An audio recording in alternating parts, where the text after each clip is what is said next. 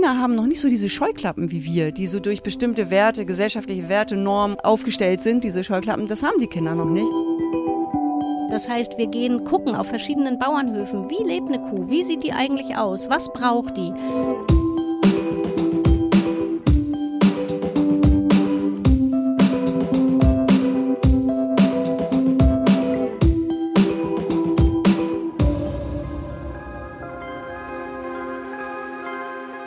2022 hat die Bertelsmann Stiftung Jugendliche in Deutschland gefragt, worüber sie sich Sorgen machen.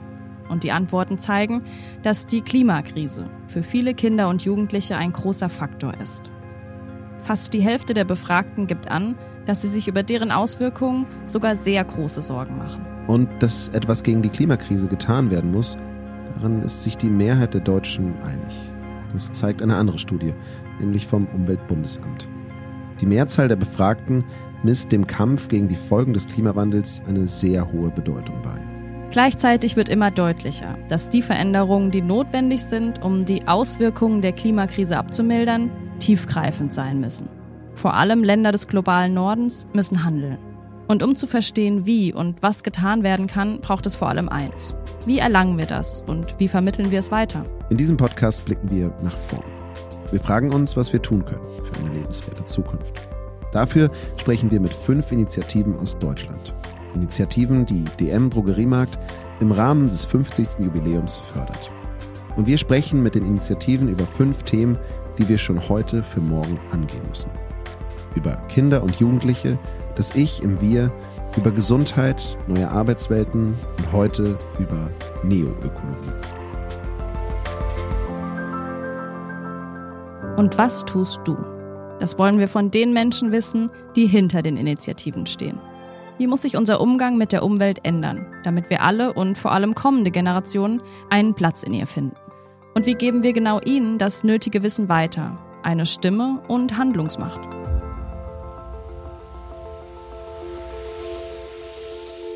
Die Welt verantwortungsvoll mitgestalten. Dazu will die Umweltstiftung Save Our Future, kurz SOF, motivieren. SOF wurde 1989 gegründet, mit dem Zweck, Umweltbewusstsein und nachhaltiges Handeln in der Gesellschaft zu fördern. Die Stiftung führt dazu verschiedene Projekte durch. Eins davon heißt Kita 21. Bei Kita 21 unterstützt SOF Kitas dabei, zu Lernorten für nachhaltige Entwicklung zu werden und zeichnet sie für ihr Engagement aus. Und wie das genau aussieht, haben wir uns in der Kita Schatzkinder in Hamburg angeschaut. Hallo. Die werden reges Kommen und Gehen. Ja. Alle Projekte, die wir durchführen, ähm, führen wir immer mit allen Kindern durch. Auch mit acht Monate alten Kindern. Das ist Andrea Sulewski. Sie leitet die Kita Schatzkinder, die von der SOF unterstützt wird. Hier betreuen ErzieherInnen jeden Tag Kinder zwischen acht Monaten und sechseinhalb Jahren und haben bei ihrer Arbeit immer die Themen Zukunftsgestaltung, Nachhaltigkeit und Umweltschutz im Hinterkopf. Und die sehen ganz genau, nehmen wir das Müllthema, ähm, ah, okay, das Papier schmeiße ich jetzt wo rein? In den Papiermülleimer. Und danach kommt dieser Papiermülleimer auch nach draußen bei uns in die blaue Tonne. Und die blaue Tonne wird von den Kindern an die Straße geschoben. Und wenn wir Glück haben, kommt das Müllauto und sie können es auch beobachten. Das heißt, diese Prozesse ähm, nehmen auch kleine Kinder wahr ähm, und machen nach, weil wir sind Vorbild. Alle anderen sind einfach immer Vorbild und die Kleinen schauen sich einfach ganz viel ab und kriegen schon sehr früh mit, wie funktioniert es. Diese Bildung für nachhaltige Entwicklung soll nicht nur im normalen Kita-Alltag eine Rolle spielen. Die Kinder sollen nachhaltiges Denken und Handeln in jedem Lebensbereich kennenlernen. Was wir hier im Kindergarten merken, ist, dass wir Kinder in der Regel für alle Themen begeistern können. Ähm, natürlich erklären wir die auch nicht irgendwie so platt und langweilig, ne, logisch, sondern wir gehen in die Welt raus. Also wir machen das hier auch in, im Kindergarten nicht nur anhand von einem Bilderbuch und ne, zeigen, was weiß ich da mal, wie sieht eine Kuh aus und wo lebt die, das ist ja auch irre langweilig, sondern wir gehen in die Welt. Das heißt, wir gehen gucken auf verschiedenen Bauernhöfen, wie lebt eine Kuh, wie sieht die eigentlich aus, was braucht die. Ähm, und wenn man diese Wege, glaube ich, geht, dann hat man die Kinder sofort dabei und die sind sofort begeistert ähm, in diesen Themen und tauchen dort ein. Für ihr Engagement erhielt die Kita schon häufig die Auszeichnung zum Kita 21 Leuchtturm der SOF. Seitdem können andere Einrichtungen Sulewski kontaktieren, um sich auszutauschen und vom Vorbild der Schatzkinder zu lernen.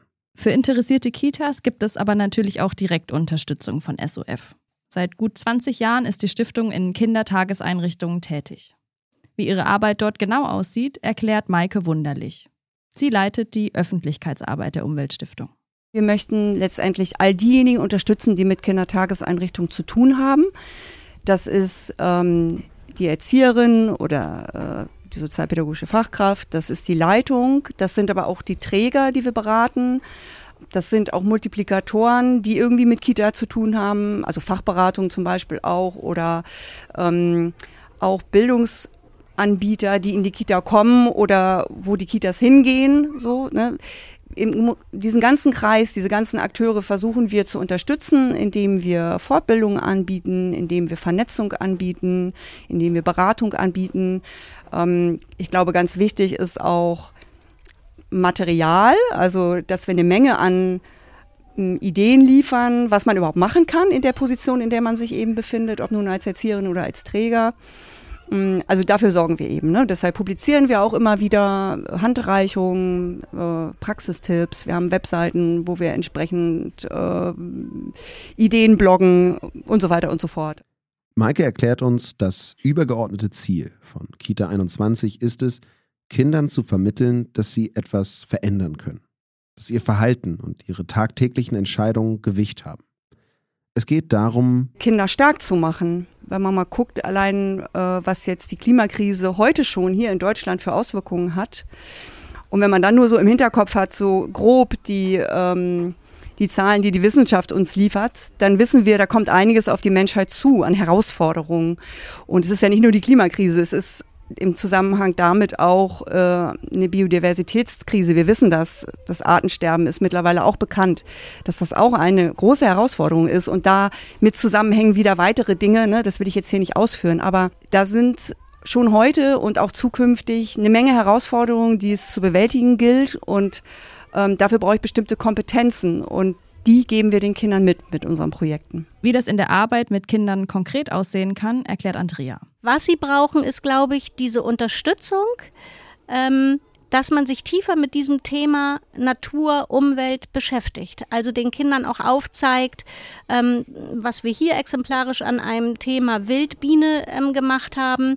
Ähm, den Kindern einfach Schritt für Schritt ähm, mit den Kindern hier zusammen erlebt hat, was braucht eine Wildbiene eigentlich? Wie können wir im Kleinen etwas für die ganz große Welt nämlich tun. Und das können wir, indem wir hier ein Wildbienenhaus gebaut haben, die Wildbienen bei uns als Konkon eingezogen sind, wir die dann hier ausgesetzt haben und wir haben seitdem ähm, jährlich immer wieder unsere Bienen, weil die hier ihre Eier legen, hier wieder ähm, groß werden, ähm, wieder bestäuben und so weiter. Also diesen ganzen Prozess ähm, durchmachen und die Kinder verstehen dann einfach diesen Ablauf und diese Zusammenhänge.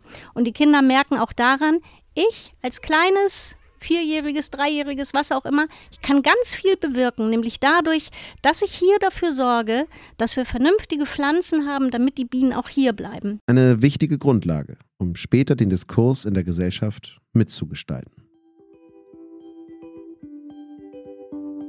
Denn die Realität kommt nachhaltigem Handeln oft in die Quere, meint SOF-Sprecherin Maike. Darauf müsse man Kinder vorbereiten. Ich wohne auf dem Land ähm, bei uns gibt es kaum öffentliche Verkehrsmittel außer den Schulbus. Und ähm, da war, also die Kinder waren völlig davon begeistert, mit dem Fahrrad zur Schule zu fahren und die waren auch völlig begeistert, mit dem Bus zur Schule zu fahren. Ähm, nur kann ich meine Kita-Kinder ja nicht alleine mit dem Bus fahren lassen. Das heißt, ich muss mitfahren und das kostet Zeit und ich muss arbeiten. ne? Also das ist so ein Dilemmata. Jetzt nur mal so ein Beispiel. Ne? Und das sind so Rahmenbedingungen, die oft dagegen stehen, gegen eine echt jetzt richtig nachhaltige eigene Handlung auch. Und da muss man dann mal gucken, okay, wo ist da der Kompromiss? Und das ist so etwas, was eben auch total wichtig ist in diesem und was wir eben durch unsere Bildungsarbeit oder die Bildungsarbeit, die in den Kitas gemacht wird, versuchen zu fördern, diese Kompetenz, Kompromisse auch zu, zu auszuhandeln und ähm, sich zu überlegen. Bei uns zu Hause war es dann halt so, dass ich gesagt habe, okay, wir können leider nur einmal in der Woche mit dem Fahrrad zur Kita fahren und ich kann euch auch nur einmal in der Woche mit dem Bus mitbegleiten. Aber ist ja besser als gar nichts. So, ne? Und das ist es eben. Also dieses Bere diese Bereitschaft auch zur, zur Diskussion, zur Auseinandersetzung ähm, und zu Kompromissen. Das ist, glaube ich, auch eine ganz wichtige Fähigkeit äh, im Zusammenhang mit einer nachhaltigen Entwicklung. Und wenn Kinder einmal dieses Vertrauen in die eigenen Kräfte gewonnen haben und das Selbstbewusstsein, in die Verhandlungen zu gehen, können sie tolle Ideen für eine bessere Zukunft einbringen, sagt Maike. Und Kinder haben noch nicht so diese Scheuklappen wie wir, die so durch bestimmte Werte, gesellschaftliche Werte, Normen und so macht man das aber so äh, aufgestellt sind, diese Scheuklappen, das haben die Kinder noch nicht. Und deshalb sind die super, ein super kreatives Potenzial auch, um nachhaltige Ideen zu entwickeln, weil die kommen auf ganz andere, auf ganz andere Ideen. So äh, Andrea nickt und äh, schmunzelt. Hast du das schon mal gesehen? Ja. hat sogar noch Papien. Wo denn? Das ist eine Hummel. Das ist eine Hummel. Das ist ein Insektenhotel. Ja, aber tun wir nicht. Was heißt denn Insektenhotel? Da, da, können die, da können die Eier, Eier legen. Ja. Und dann schlüpfen die da auch und dann Ja. gehen sie irgendwann weiter. Ja. Das heißt, die bleiben nicht hier. Was ist da? Oh ja. Das ist die Hummel. Die Kinder lernen ganz selbstverständlich nachhaltig zu leben und zu denken, erzählt Andrea. Da lernen selbst ihre Eltern nebenbei einiges. Zum Beispiel vom Besuch auf dem Bauernhof. Wie ansteckend es für andere sein kann, wenn man mit gutem Vorbild vorausgeht, merkt Andrea nicht nur an den Eltern der Kinder. Für dieses Jahr nahmen sich die Kita-Schatzkinder vor, mehr in die Gartenarbeit einzusteigen. Mama, weißt du, was wir gemacht haben? Wir waren auf dem Bauernhof und wir haben uns die Kühe angeguckt. Und weißt du, was ich da gesehen habe? Die Kühe dürfen ähm, nicht ihre Babys bei sich behalten. Und das sind Sachen, die berühren Kinder sehr tief und die nehmen sie mit nach Hause. Und so kann man Sachen anregen, dass Eltern oft auch dann in diesen Kontakt natürlich mit ihrem Kind kommen und sagen, ah, okay, und das hast du da erlebt, das war ganz schön blöd und was kann man denn da machen? Und das haben die Kinder dann bei uns ja schon erfahren, dass wir verschiedenste Milchsorten ausprobiert haben, aber eben nicht vom Tier ähm, und dass es Alternativen gibt. Und das ist etwas, was dann nach Hause schwappt, dass Eltern dort offen für sind und sagen, ah, okay, im Kindergarten trinkst du jetzt nur noch das und das. Dann gucken wir mal im Supermarkt, ob wir das finden. In Projekten wie Kita 21 lernen Kinder umweltbewusstes und verantwortliches Handeln. Sie beschäftigen sich mit wichtigen Themen wie Wasser, Energie, Ernährung, Abfall oder Konsum und wir können sie dabei unterstützen, sie zum Lernen befähigen. Aber genauso zuhören. Einerseits die Sorgen von Kindern in Bezug auf die Klimakrise ernst nehmen. Aber auch zuhören, um selbst zu lernen.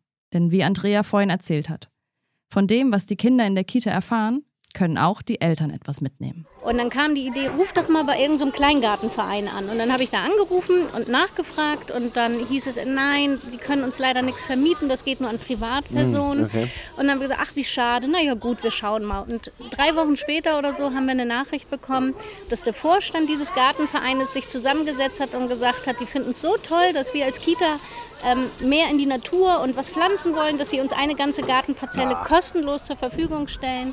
Mit Wasser, mit allem drum und dran. Und seitdem sind wir halt sehr aktiv dort und fangen gerade mit den Kindern an, das da aufzubauen. Alle aufgegessen. Alle geerntet. Hier ist noch ein. Oh ja. Hier, Aber die sind tatsächlich die, weg. wachsen, die, die wachsen alle. Die müsst ihr wieder neu pflanzen dann, ne? wenn ihr die alle aufgegessen habt. Ja, die kann man aber. Hier sind. Und Erbsen waren da auch, ne? Was Ja, sind alles die da. Was? Die hier? Das ist auch. Dieser Podcast wird präsentiert von DM. Produziert wird diese Reihe vom Studio ZX.